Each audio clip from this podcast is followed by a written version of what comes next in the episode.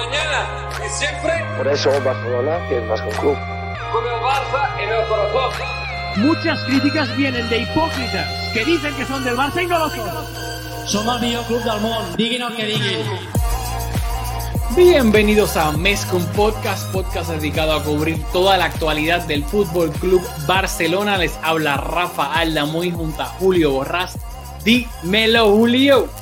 Saludos Rafa y saludos a todos y a todas las que nos escuchan y que ahora también nos ven en esta semana agridulce en el barcelonismo. Nos volvimos a encontrar con la sendera de la victoria, pero también estamos un poco de luto por el fallecimiento de Maradona, así que semanita agridulce en Can Barça. Sí, sí, sin duda alguna. Y en el mundo del fútbol realmente, pero... Claro. Eh, en, por lo menos en, los resultados, por fin podemos grabar de... Yo creo que ha sido rara la vez que podemos grabar un episodio que digamos que ganamos en Champions y en Liga, y esta ha sido pues una de las pocas ocasiones. Eh, vamos a hablar obviamente del partido a mitad de semana contra el Dinamo de Kiev en la Champions League, lo que equivaldría a la cuarta jornada y obviamente el partido de hoy contra los Asuna. Eh, la liga, eh, rapidito, lo están viendo aquí en pantalla abajo. Queremos dar las gracias de nuevo a la gente que está cooperando en Buy Me a Coffee. Les recordamos que esto no necesariamente no es, no es algo mensual, o sea, si lo, lo pueden poner mensual si desean, o simplemente hacer una aportación sencilla de una vejilla. Eh, muchas gracias a Esther, que no, pues, también hizo eh, donación. Y de nuevo, cuando lo hagan en, los comentarios, si no quieren que digamos el nombre, pongan anónimo y, ya sabes, respetamos. que estamos tanteando. Estuvimos, debatiendo si, si respetar la privacidad de la gente que está haciendo la aportación, pero entonces cómo entonces manifestamos nuestro agradecimiento. Así que el happy medium es que si hacen una aportación y no quieren que digamos el nombre, por favor lo escriben en los comentarios y sepan que, que lo agradecemos, pero obviamente quizá hay gente que, no quiere que digamos el nombre, así que nada. Muy bien. Eh, lo otro rápido es recordar a todo el mundo que estamos en YouTube, ya lo seguimos diciendo. Bien importante que vayan al canal de YouTube, Mezcum Podcast que le den ese botoncito rojo de subscribe, suscríbete, dependiendo de cómo tengan el idioma, y automáticamente ya le van a salir todos los videos nuevos que, que hagamos cada semana. También seguimos en formato audio solamente para las personas que, que no nos quieren ver la cara y solamente nos quieren escuchar. Ahí está iTunes, Spotify, donde sea que escuchen podcast, un Podcast está ahí, así que suscríbanse y de nuevo, estamos en todos lados, Instagram, Facebook, olvídate. Vamos a lo que vinimos, que es hablar de los dos partidos a mitad de semana, perdón, los dos partidos. Vamos a empezar con el de a mitad de semana. El Barça se enfrentó al Dinamo de Kiev en Ucrania en la jornada número 4 de la fase de grupos. Y lo interesante de este partido fue que inclusive antes de, ya se sabía que antes de que empezara, ni Messi ni Frenkie de Jong hacían el viaje a Ucrania. Eh, Kuman les daba descanso a ambos, ya que básicamente lo han jugado casi todo o todo, diría yo. Messi volviendo de un viaje tan lejos em, por el parón FIFA con Argentina, Frenkie que inclusive había tenido que hasta jugar de central por las diferentes lesiones, así que decidió darle un descanso a ambos.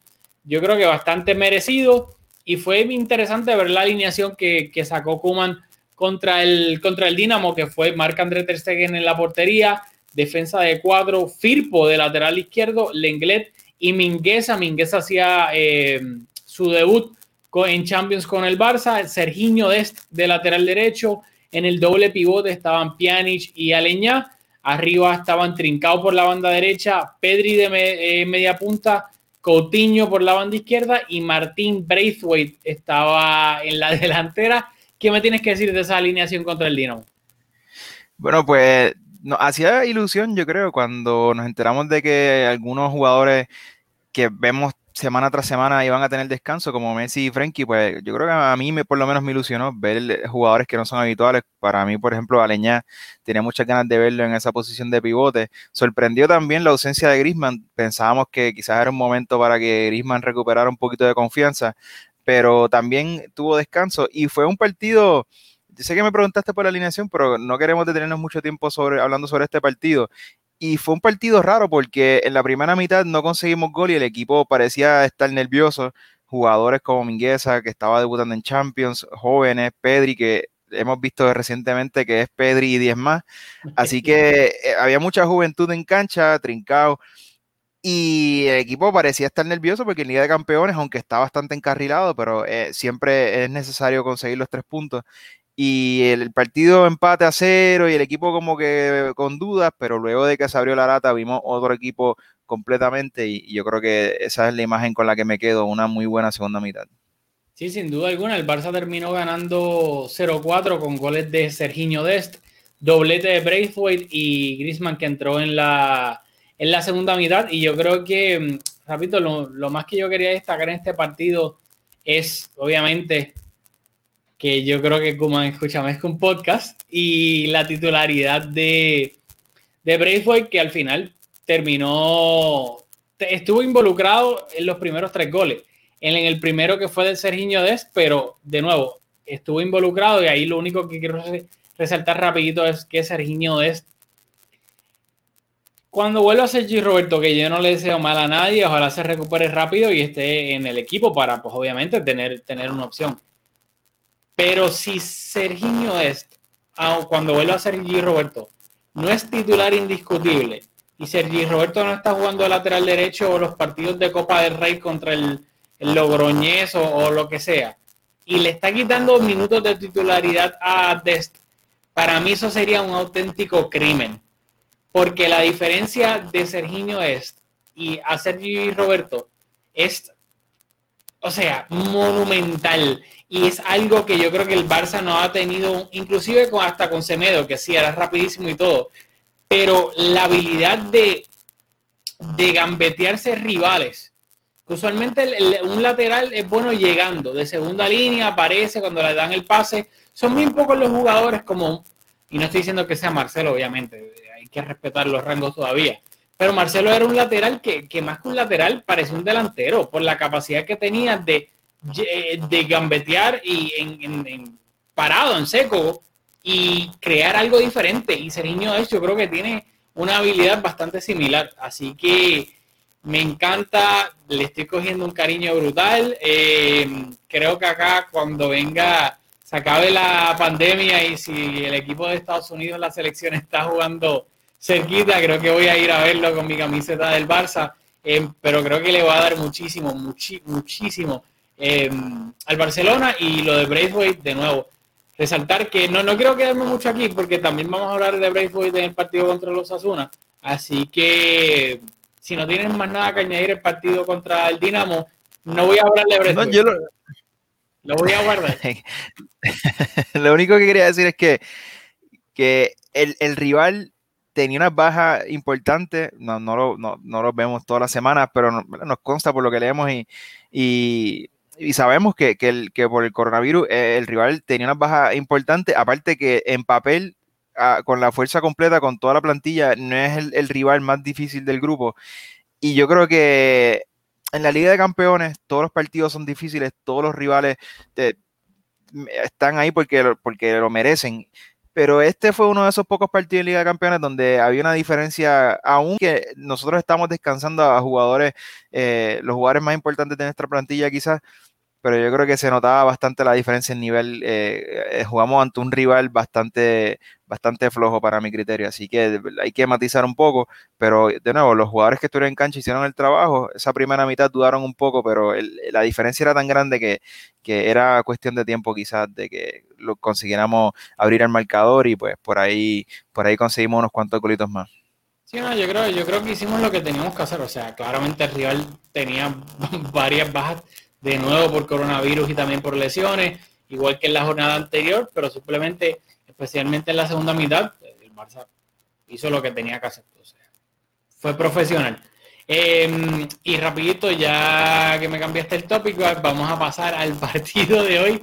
En el Camp Nou, el Barcelona recibía al Osasuna. Esta vez sí, Messi iba a ser titular, ya que Kuman salió con la siguiente alineación. Ter Stegen en la portería, Jordi Alba de lateral izquierdo, pareja de centrales, repetían Lenglet y Mingueza, lateral derecho es Sergi, Sergiño Dest. En el doble pivote estaban, aquí fue la sorpresa, diría yo, del, partido, Pedri acompañando a Frenkie de Jong, Pjanic en el banco, que en una enseñaron una toma de Pjanic en el banco y no tenía una... Eh, no le sentó muy bien que, que Kuman para colmo experimentara con Pedri ahí por encima de él y en la delantera estaban em, Messi por la banda derecha, Coutinho por la banda izquierda, Griezmann de 10 y de nuevo Martín Braithwaite, el 9 del Barça, eh, eh, repitiendo titularidad, porque también lo, fue a mitad de semana. ¿Te gustó esta alineación contra, contra los Asuna o, no? Me gustó, yo creo en cuestión, cuando hablamos del personal, tú lo dijiste bien, la gran sorpresa fue Pedri jugando eh, en ese pivote, que es un jugador que aunque físicamente, yo creo que yo hablo mucho de que de que Aleñá quizás es otro tercer jugador que tiene esa capacidad de, ser pivote en, este eh, Barça de Kuman, porque Ricky Puch quizás físicamente pues le falta un poquito de madurez para, madurez física, quiero decir, para jugar en esa posición que requiere un poquito más de recorrido, chocar eh, con jugadores que físicamente pues la aventajan bastante. Y Pedri, en cambio, es un jugador que no es muy corpulento tampoco, pero hemos visto que, que su, tiene una capacidad física que destaca, no importa en qué posición del campo juega, así que cuando lo vi me sorprendió, pero como dije ahorita en, forma de broma, o sea, hemos visto que recientemente Kuman confía en él, no importa en qué posición. Ha jugado en los dos extremos, ha jugado de 10, ahora ha jugado ahora en ese doble pivote, así que le falta jugar de delantero o en defensa y, cubre todas las posiciones. Así que esa fue la gran sorpresa. Yo me quedé con ganas de, de que Aneña tuviera un poquito más de continuidad, pero fuera de eso, como jugamos con 4-10, y Pedri no es habitual jugando en ese pivote. Me tomó algunos minutos en el partido encajar dónde estaba jugando cada jugador y claro que en el Barça como las, posiciones son tan intercambiables, también eso dificulta un poquito, pero eh, yo creo que podemos decir eh, con bastante confianza que Pedri estaba jugando en el doble pivote. No, totalmente de acuerdo. A mí me sorprendió y yo creo que, y creo que te lo comenté por WhatsApp, que esto no es bueno ni para Leña, ni mucho menos para Ricky Push. O sea, que Kuman haya decidido darle minutos de medio centro a Pedri por encima de Aleñá y de, y de Ricky Push, no lo veo, no lo veo bien para ellos. Y, y, esto es lo que me deja saber es que inclusive si estuviese saludable Sergi Roberto, yo creo que Kuman le daría minutos a Sergi Roberto en el doble pivote por encima de Aleñá y Ricky Bush, sin duda alguna. Estoy casi seguro y, veremos cuando vuelva a Sergi Roberto. Pero acá, de nuevo, acá fue la sorpresa. A mí, te voy a ser honesto porque no quiero ser ventajista. A mí, tú sabes, yo soy vieja escuela. A mí me encanta cuando los extremos son extremos. A mí este ñe, de poner un 10 por la banda, tener dos 10 por la banda básicamente, a mí no me gusta porque eventualmente termina un embudo y depende mucho de que tus laterales te abran el campo. Así que yo, cada vez que veo que los extremos son una mezcla de Pedri, Coutinho, Messi o Griezmann, eh, a mí ponme en su Fati, a Dembélé, inclusive a Trincao, que vamos a hablar de él ya mismo. O sé que estaba jugando con el B, no podía hoy, pero hasta el mismo Conrad. Eh, dicho eso, para mí, yo creo que este puede ser si no uno o el mejor partido que yo he visto al Barça jugar en toda la temporada. O sea, el Barça le dio un auténtico baño a los Asuna en los primeros 15 minutos. El Barcelona creó un sinnúmero de ocasiones de gol clarísimas, clarísimas. Los Asuna pases de una jugada que de nuevo me hubiese encantado que terminara en gol porque fue un, un pase filtrado de Mingueza a la espalda del lateral izquierdo de, de los Asuna para encontrar al espacio a Serginho Este, que llegó a, la línea de fondo y tiró un centro del primer paro que llega era, no llegó a tiempo, pero hubiese sido no, un auténtico golazo y, me hubiese gustado por los que por los jugadores que hubiesen estado envueltos, Mingueza, Dest y Braithwaite, que no son los habituales. Luego, obviamente, pases de Messi al espacio para Griezmann, que luego dejó solo a, a Coutinho y le despejaron el remate en la línea de fondo. Los remates de Griezmann, hubo dos remates cruzados, uno desde fuera del área y otro dentro del área, que por poco termina siendo gol de, de Antoine. Em, yo a mí me encantó, en la primera mitad a mí me encantó todo el mundo. Yo diría que los menos que me gustaron fueron Pedri, que no me encantó en esa posición de, de doble pivote, y Coutinho, que no, yo creo que Coutinho Nacarile del Oriente, pero el resto, para mí, Messi creo que tuvo uno de sus mejores partidos en lo que va de temporada. Griezmann, detrás de un delantero centro, obviamente vamos a discutir después, nadie está discutiendo que Braithwaite debe ser el delantero titular del Barça presente y futuro, pero claramente se, Griezmann se muchísimo más cómodo cuando tiene un delantero centro por delante y él jugando detrás. Y el resto de Sergio me gustó. Frenkie creo que jugó muy bien, que aquí somos bastante críticos con Frenkie por lo mucho que esperamos de él. Que yo creo que de verdad, a mí me encantó todo el mundo en la primera mitad, con excepción de Pedri y de Coutinho. Sí, yo creo que en cuanto a Pedri, y luego del buen partido que hizo Aleñá en, mitad de semana, pues creo que contrasta un poco porque yo vimos un Aleñá eh, que tocaba el balón bastante rápido, que no tenía problema eh, en, las dos fases del juego, eh, creo que lo hizo bien en ambas fases. En cambio, ahora que hablaste de Frenkie y, de Pedri, yo creo que el NASA, yo no sé si te diste cuenta que Frenkie estaba retrasando bastante su posición cuando estaba jugando con Pedri y luego en la segunda mitad cuando entró Busquets, pues adelantó su posición bastante Frenkie y yo creo que vimos un mejor Frenkie en la segunda mitad por eso porque no tenía tanta responsabilidad jugando al lado de un maestro en esa posición como Les Busquets versus Pedri, que aparte de su juventud, pues no, estaba jugando en su posición habitual. Eh, Ahí tengo, tenemos, tenemos visita del tercer integrante del podcast. Pero sin duda, yo, creo que eh, eso fue un detallito que, me fijé y creo que mejor eh, Frankie en la segunda mitad sin, sin Pedri. Y de acuerdo, de acuerdo con todo lo que dijiste.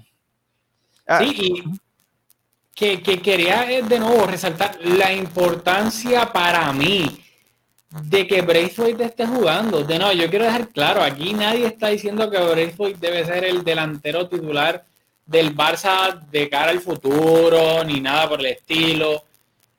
Pero de acuerdo a las piezas que tenemos esta temporada, en mi opinión, claramente una de, las de las piezas más importantes que va a depender el éxito del Barça, aparte de Messi, es Griezmann, que es el otro crack mundial que tenemos. Y Griezmann, hemos visto también a través de, su carrera que se siente más cómodo jugando de 10 con un delantero centro puro por delante. No, no necesariamente de 10, pero sino detrás de un delantero. sea de, media punta o sea como segundo delantero, pero siempre con un delantero de referencia de frente. Exacto. Y el delantero no necesariamente porque Griezmann no ha jugado con super duper cracks mundiales. O sea, Diego Costa en el Atlético Madrid, que sí es un gran delantero y hace un trabajo brutal, pero no es un Ronaldo Nazario, no es un Lewandowski, etcétera. En la selección francesa ganó un mundial con Olivier Giroud de delantero centro que de nuevo es un delantero que cumple, tiene unas características especiales, pero tampoco no estamos hablando de, o sea, world class. Pero aún así, con delanteros que uno diría, Diego Costa por encima es mejor que Giroud, pero aún así no son delanteros centro número uno, número dos, Luis Suárez, etcétera. Pero Griezmann, claramente su rendimiento mejora muchísimo cuando tiene esa referencia por delante de él. Y yo creo que hoy se vio, o sea, que claramente Braithwaite estaba haciendo todo lo que tiene, que tiene que hacer un delantero centro, desmarques, etcétera, el trabajo sucio, se puede decir, inclusive el primer gol claramente llegó porque así a veces hay que marcar goles. No todos tienen que ser bonitos, no literalmente tienes que entrar con 40 toques dentro de la portería. Hay veces que tienes que marcar un gol así a trompicones y cuántas veces nosotros no vimos a y de nuevo, no estoy diciendo ni siquiera que tiene la calidad de él, por si acaso. Pero ¿cuántas veces nosotros lo vimos al comandante Samuel Eto'o meter goles con la punta, goles entre comillas feos, etcétera? Pero los metía, eso también cuenta para un delantero centro. Y a mí me encantó eso. Y luego por el, el, segundo, el, perdón, el, gol de Griezmann al final de la, de la primera mitad, que fue un remate, o sea, fue un golazo desde fuera del área y se le ve más cómodo, como que claramente él no es el que tiene que estar haciendo el trabajo sucio de un delantero centro, de estar entre los dos centrales, tirando desmarque, etcétera. Él puede, y es lo que está haciendo, aprovecharse del trabajo sucio que está haciendo Braithwaite. No, de acuerdo. Y yo no quiero politiquear ni, ni, mm. queremos respetar la, el duelo del mundo del fútbol por, por, la muerte de Maradona pero yo creo que sin duda hoy Messi tenía una, motivación especial Y eso se notó, o sea, yo creo que el Messi de hoy versus el Messi de partidos anteriores contrasta bastante. Y obviamente, pues, en la. No, no estamos hablando de, de, goles ni asistencia concretamente, pero el partido de Messi hoy fue bastante completo. Ese pase cruzado a Jordi que nos tiene acostumbrados siempre encontrando, eh, encontrando a Jordi.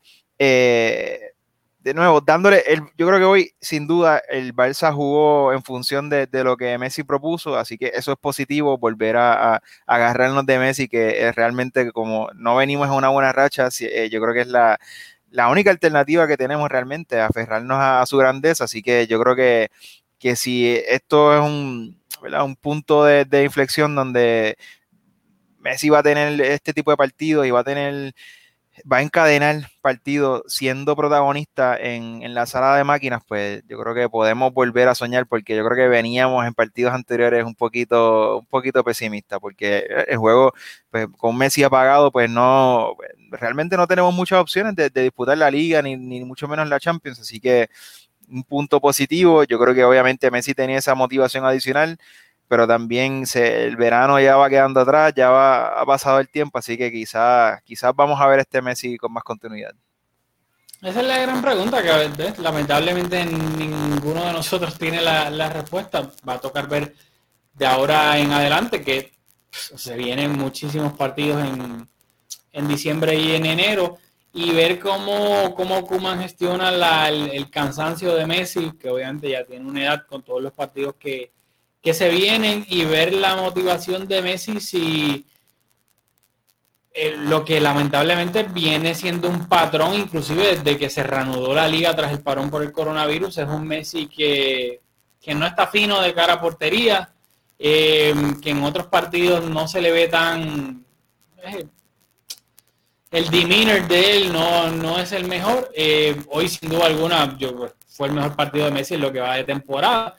Así que va a ser interesante ver si esto fue como que un blip en el radar, por obviamente, pues por razones lamentablemente tristes de motivación, de querer también pues, dedicarle ese gol a Maradona como lo hizo, con una gran celebración, o si los partidos anteriores van a ser la norma como venían siendo. Pero, de nuevo, rápido, estoy totalmente de acuerdo. Al final del día, pues, dependemos de Messi para bien o para mal. Eh, de su rendimiento. Pero yo creo que tácticamente va a ser interesante ver porque, de nuevo, y voy un poquito atrás a lo de la alineación, aquí por detrás de Braithwaite, ver cuánto se va a atrever Kuman a jugar con Braithwaite de 9. La prueba de fuego va a ser cuando venga el, próximo partido importante de, de, peso, que se esté jugando algo. No con la Juve en la última jornada, que tal vez ya el tengamos asegurado el, primer lugar del grupo. Si no, no, es, ni he verificado el, a ver, los próximos partidos del Barça. Ferenbaros, Nacarile. Cádiz, Nacarile. Juve, es bastante probable que ese partido no tenga ninguna ningún peso. Levante, Real Sociedad, pero en el Camp Nou. Valencia en el Camp Nou, Valladolid, Eibar, Huesca, Athletic Club, Granada, Elche. O sea, el Barça en teoría tiene los próximos 10, 12 partidos con rivales que no hay de nombre nombre ninguno. Por ende, va a ser interesante ver cuando eventualmente nos toque jugar de nuevo contra el Madrid, contra el Atleti, inclusive contra el Sevilla, tal vez en el Sánchez Pizjuán, etcétera. Ver si cuánto se atreve Kuman con, con Braithwaite, porque yo no sé cuán factible sea en partidos importantes jugar con ese enredo de mediapuntas allá arriba.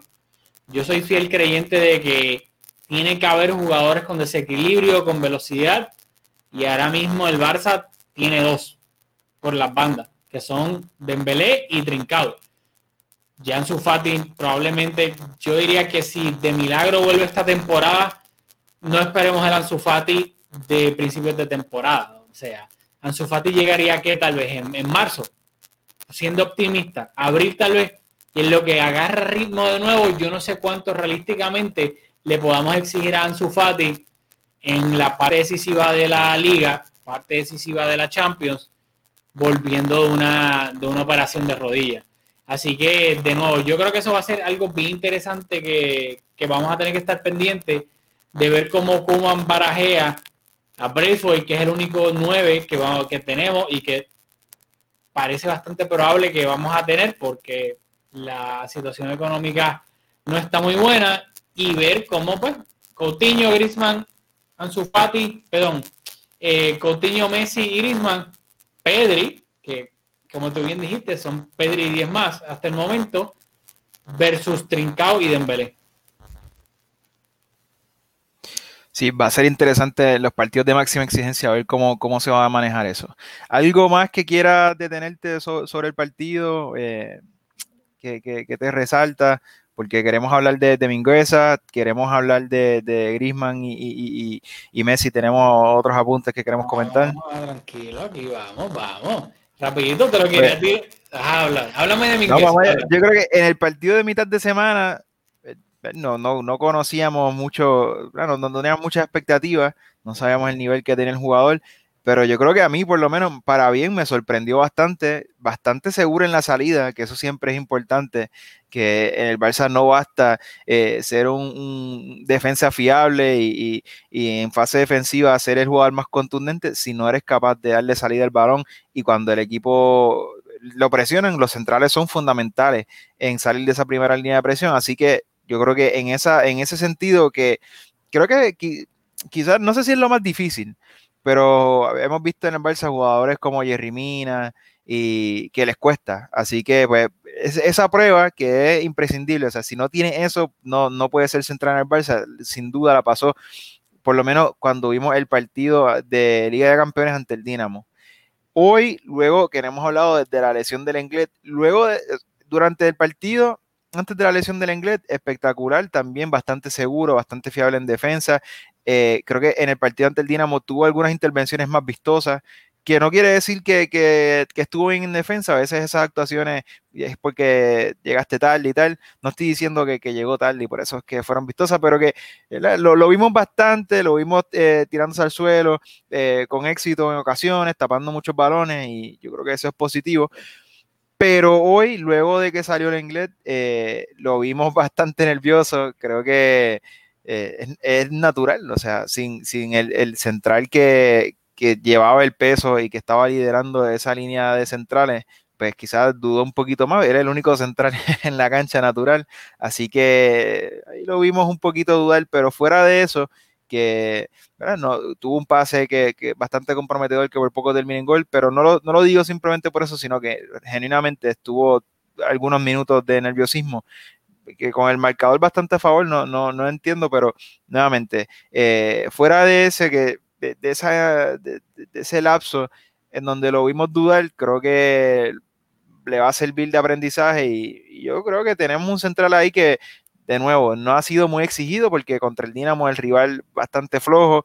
En el partido de hoy también el rival tuvo buenas ocasiones. Eh, Ter tuvo que intervenir en, ocasiones, hizo unos paradones. Así que tampoco es que no tuvo trabajo en fase defensiva, por lo menos. Pero creo que tenemos un central eh, fiable para, por lo menos para estos partidos que, que tú comentaste, que no parece que vamos a tener un partido de gran exigencia pronto. Sí, y va a ser interesante ver la progresión de Mingueza teniendo en cuenta que Piqué, eh, yo pienso que sería un milagro que vuelva esta temporada. Eh, y si dije que aún Ansu Fati volviendo, claro, Ansu Fati sería una operación, Piqué si toma un, tratamiento más conservador, si se opera, está fuera toda la temporada. Pero si no deberíamos esperar nada en su Fati, que tiene 18 años volviendo de una operación de rodilla, si Piqué opta por el tratamiento conservador para tratar de volver esta temporada, yo creo que pensar que Piqué vuelva en marzo o en abril a su edad, con las limitaciones físicas que claramente sabemos que tiene, en la parte más importante de la temporada, sin, para agarrar el ritmo en la parte más importante de la temporada, yo creo que eso sería pedirle mucho, mucho a Piqué y que deberíamos pensar como si Piqué no, no va a jugar esta temporada. Que si lo que aporta algo, pues bienvenido sea, pero no planear lo que resta de temporada, planificar contando de que no, cuando Piqué vuelve en marzo.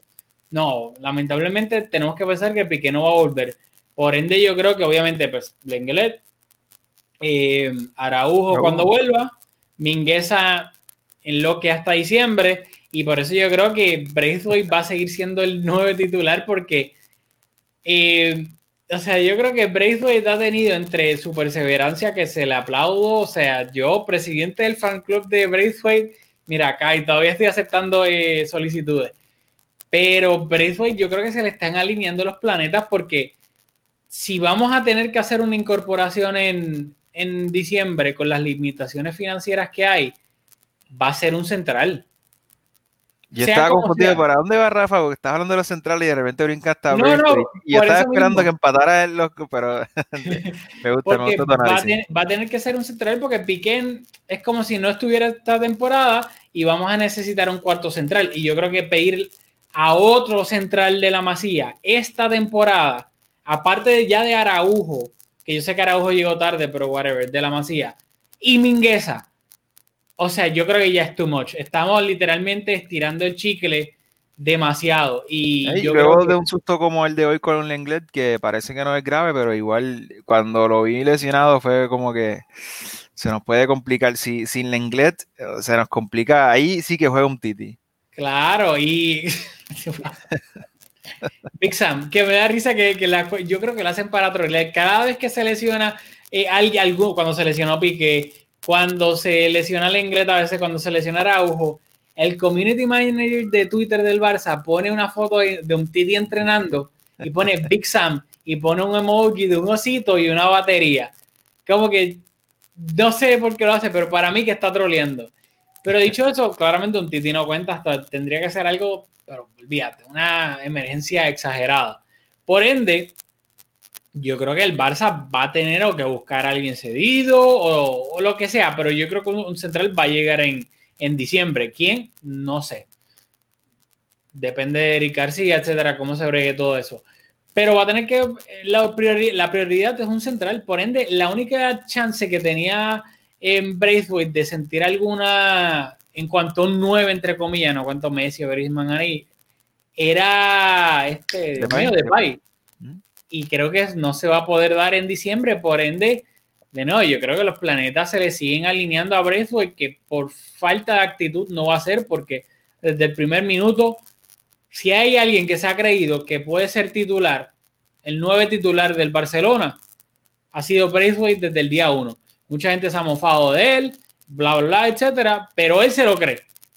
Y ganas y actitud no le faltan. Así que va a ser interesante no ver, porque yo creo que Braithwaite de aquí a final de temporada va a ser el único 9-9 que vamos a tener en la plantilla. No, y aparte de eso también, compromiso en fase defensiva. Eh, a veces es bastante cómico incluso ver como Braithwaite, que en fase ofensiva es el jugador más adelantado en el campo, pasarle por el lado a Messi que viene caminando para hacer, para cubrir eh, a un lateral que, que, para que el lateral no se sienta muy libre o para hacer alguna cobertura y asistir en, en, en, en, esa, en esa fase del juego. Y es curioso porque a veces le, le, pasa por el lado de algunos jugadores como, bueno, principalmente a Messi. Y tú ves a Messi caminando y tú ves a Braithwaite que le pasa por el lado y luego recuperamos el balón y le pasa por el lado a Messi porque tienes que ser el jugador referencia en la delantera. Así que, eh, aparte de ese, ese aspecto mental que tú mencionas de que se lo cree, yo creo que eso se manifiesta en el campo, ese compromiso que tiene. Así que Vamos, es el único 9 que hay, pero vamos, vamos a ver si, si cuando cuenta, eh, cómo se atreve con él. Sí, eso, va a ser lo interesante. Em, y ya lo último, para ir aquí wrapping up, tratar de hacerlo en menos de 40 minutos. Em, te cedo la palabra, la pregunta está en pantalla, pero para las que no escuchan y no nos ven, tal vez pues te hago la salvedad. La pregunta es, ¿está mejorando el rendimiento de Griezmann y Messi? ¿Qué tú piensas, Julia? Pues nuevamente, e, es, difícil porque la temporada tiene, tiene sus momentos, tiene, tiene su ritmo. Y Griezmann, si, si hablamos por ejemplo del partido de hoy que se le vio, y, es como difícil porque se nos puede jugar de ser ventajista porque con, con, ese golazo que anotó y tal. Pero sin duda, creo que si borramos los goles y, y, las cosas que entran en las estadísticas, hoy vimos un Griezmann mucho más cómodo en el campo, eh, se veía incluso hasta su demeanor, se veía más, más alegre, así que en ese sentido, creo que eh, hoy fue un partido en donde, de nuevo, uno se agarra a que contra, ojalá que esto sea un punto en donde marque un antes y un después, así que es un poco prematura la pregunta quizás en cuanto a Griezmann. En cuanto a Messi, pues hemos visto un Messi apagado y reconocible toda la temporada. Yo no, no creo, nunca hemos hablado aquí de que se lo hemos achacado a un asunto físico creo que siempre hemos pensado que su mal momento eh, pasa por, por su ánimo, porque no quería estar en el Barça, porque tiene problemas con, las oficinas del club, y eso se está, llegó a su punto máximo en verano y pues estaba manifestando en el campo. Sí, hay, hay, hay, muchos factores, pero yo creo que nunca hemos nosotros achacado su, su bajo rendimiento ni a su edad, ni, ni, a su falta de nivel. Así que en ese sentido, pues es bueno que, que ver que Messi, todos lo sabemos, pero reafirmarnos en que es sin duda nuestro mejor jugador, porque yo creo que Ansu venía siendo esta temporada nuestro mejor jugador antes de lesionarse, así que pues es, bueno cuando nos recordar, Messi nos da razones para recordar que, que, que es mejor y lo sigue siendo. Eh, así que pues, nuevamente, quizás la pregunta es un poco más prematura, pero quería aprovechar esta pregunta para eh, detenerme y hablar un poquito sobre Maradona, porque sería raro grabar un podcast de fútbol este fin de semana y no hablar de Maradona. Y obviamente, pues yo, yo creo que yo lo vi jugando, eh, porque mi padre me ponía los partidos de fútbol. Pero mi recuerdo, o sea, yo, mi recuerdo consciente de, de, fútbol, eh, de ver partidos como tal, es a partir del Mundial del 98, así que, ¿verdad? Pues, pues no tengo recuerdos de Maradona, pero sí quería decir que para mí, Maradona representa como que esa magia, esa, como ese, ese estándar inalcanzable en el fútbol. Y yo creo que, por ejemplo, mi primer recuerdo, no de ver un partido, pero sí mi primer recuerdo de ver algún de ver algo de fútbol profesional, e, ese video famosísimo de Maradona calentando, que tú en ese video que no es ni, ni no es ningún partido, tú puedes ver la magia, tú puedes ver cómo, cómo se vive el fútbol en ese calentamiento. Y yo creo que eh, eso lo transmitió, a mí me lo transmitió, por ejemplo, y ciertamente hemos visto aún en vida todas las muestras de, cariño a Diego y, y cómo la gente reaccionaba a su presencia. Y es, esa magia que transmitía, esa como, como de nuevo, como es como esa pasión, ese, es como si él fuera el fútbol en, un sentido, es como eh, Maradona y el fútbol son como sinónimos. Y nada, quería, no quería terminar el episodio sin, sin detenerme a, a, decir que yo que, que grabo junto a ti este, este este espacio, este proyecto, el primer recuerdo de, algo relacionado al fútbol profesional es Maradona calentando. Y pues, obviamente lamentamos mucho su, fallecimiento y, nos unimos a, todas las personas que estamos eh, sufriendo su, muerte. Sí, y, obviamente, y más que Maradona para colmo fue culé. O sea, Maradona jugó con el Barça, que tampoco es ni siquiera que que estamos diciendo, ah, pues se murió X persona, un grande del fútbol, pero nada ligado a, nuestro club, a nuestro podcast, pero o sea, Maradona fue culé. Claro, tal vez no tuvo, no, es que tuvo una carrera extensa en el Barça como Ronaldo Nazario, etcétera, y luego sus mejores años fueron con, con el Napoli en Italia, pero aún así es historia viva del club y marcó auténticos colazos también con el Barça. Y lo de Maradona, ¿cómo lo digo? Maradona. Estoy tratando de medir mis eh, eh. palabras. Sí, no, ya sé, tranquilo, tranquilo.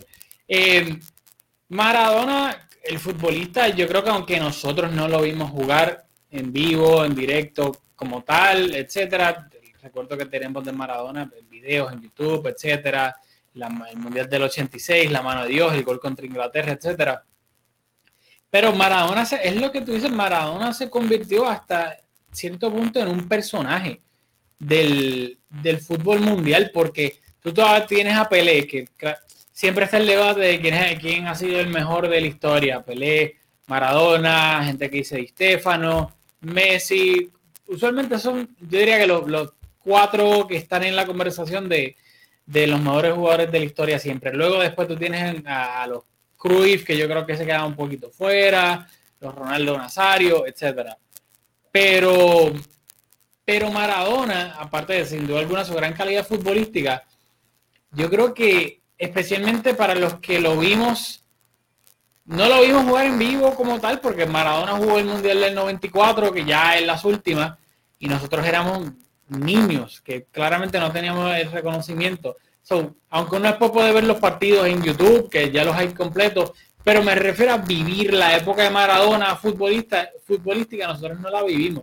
Así que para, y yo digo, ya nosotros pues tenemos una edad, hay gente que son 15, 20, 22 años que si nosotros no lo vimos jugar y tenemos más de 30 años, eh, es, eso, ese, ese sector, esos niños, esas niñas, mucho menos. Que para nosotros y toda esa generación que viene después, Maradona es el personaje que conocimos. Maradona es el, entrenador de la selección argentina que cuando le ganaron, no sé si fue a Perú o Uruguay, se tiró de pecho en la lluvia y se quedó estancado en el charco. Eh, Maradona era el que veíamos en el palco, en su palco en la bombonera, en los juegos de boca, quitándose la camisa, gritando como un loco. Eh, era el que luego veíamos inclusive a veces alabando a Messi, a veces criticando a Messi que uno se decía, espérate, pero eh, tú no eres amigo de Messi, ¿por qué le estás tirando la mala? Eh, Maradona, pues lamentablemente era el que veíamos en el palco del, Mundial de Rusia en condiciones, pues obviamente no las mejores condiciones del mundo, que yo creo que, que es bien difícil, porque dependiendo de la edad que tú tengas, tú vas a tener una una visión de Maradona completamente diferente. las personas mayores que nosotros que lo vieron, que vieron el Mundial del 86, que lo vieron en vivo ganar ese Mundial con Argentina, para colmo, si son argentinos, van a tener una visión de Maradona, que es lo que pasa, de casi literalmente una deidad. O sea, Maradona es un dios para mucha gente, como vimos, especialmente en Argentina. Que yo creo que, que es interesante, de nuevo, ver cómo el mundo del fútbol ha lamentado la, muerte de Maradona de, dependiendo de la, edad que tiene. Que para mí, pues sin duda alguna, es algo súper triste. Eh, de nuevo, pues debido a las condiciones que veíamos de él en los últimos años, a mí personalmente, pues muy tristemente, no me sorprendió, sí me entristeció, pero no me sorprendió la noticia de su fallecimiento Em, y, creo que de nuevo, si Maradona en vida, usualmente esto pasa cuando ya la persona, el, deportista fallece, se le enaltece a, un nivel de, de, Dios. Usualmente pasa cuando fallece y Maradona ya tenía ese nivel estando en vida. Yo creo que ahora con su muerte, tras su muerte, va a llegar a, alcanzar niveles que, nunca lo, ni siquiera lo, podemos imaginar, porque Maradona en vida en Argentina era literalmente, yo diría que la persona más famosa en la historia de Argentina, me atrevería a decir, en una ciudad como Nápoles, que Maradona es absolutamente todo en esa ciudad, lo era en vida, ahora pues tras su lamentable muerte joven, 60 años si no me equivoco, yo creo que Maradona, el nivel de, de mito de Maradona va a alcanzar unos niveles que, nunca nos eh, ni siquiera podemos imaginar. No, de acuerdo. Y para terminar ya el, tributo de Messi hoy, tras marcar ese auténtico golazo que lo hemos mencionado, pero lo repetimos, los golazos de Messi y de Grisman hoy espectaculares, particularmente el de Grisman, o sea, eso fue una locura. Pero el tributo de Messi con la camisa del Newell's a mí me tocó realmente y es, esperábamos, o sea, Messi durante todo el partido se veía que, quería anotar y yo pensaba que, le, tenía algún tipo de tributo. Y aún esperándomelo, no sé, fue como un momento tan bonito que se me salieron las lágrimas incluso. O sea, fue un momento que, realmente me, tocó cuando, cuando eh, mostró la camisa. Así que ah, yo creo que podemos, podemos ir cerrando el episodio con eso, ¿verdad? Sí, sin duda alguna. Y yo creo que, que qué momento más feeling ya para terminar que hacerlo del hashtag, que yo creo que es bastante obvio cuál va a ser el hashtag de, este episodio. Así que hashtag Maradona eh, para los que los y las que hayan escuchado acá hasta el minuto 44 5 por ahí aproximadamente. Así que como siempre hacemos en todos los episodios, si llegaron hasta acá, hasta el final, Recuerden que hashtag Maradona y nos tuitean lo que sea, lo que quieran, que les gustó el episodio, eh, algo que nos quieran comentar del partido, de Maradona, de la jornada, lo que sea. Simplemente le añaden hashtag Maradona y de esa manera pues sabemos que y le damos las gracias que terminaron el, el llegaron hasta el final de, de este podcast y de nuevo recordarle a todo el mundo suscribirse en todas las plataformas YouTube, Spotify, iTunes, seguirnos en Facebook, Instagram, Twitter, en todos lados estamos. Así que nada, nos vemos en la próxima aquí en Mescon Podcast.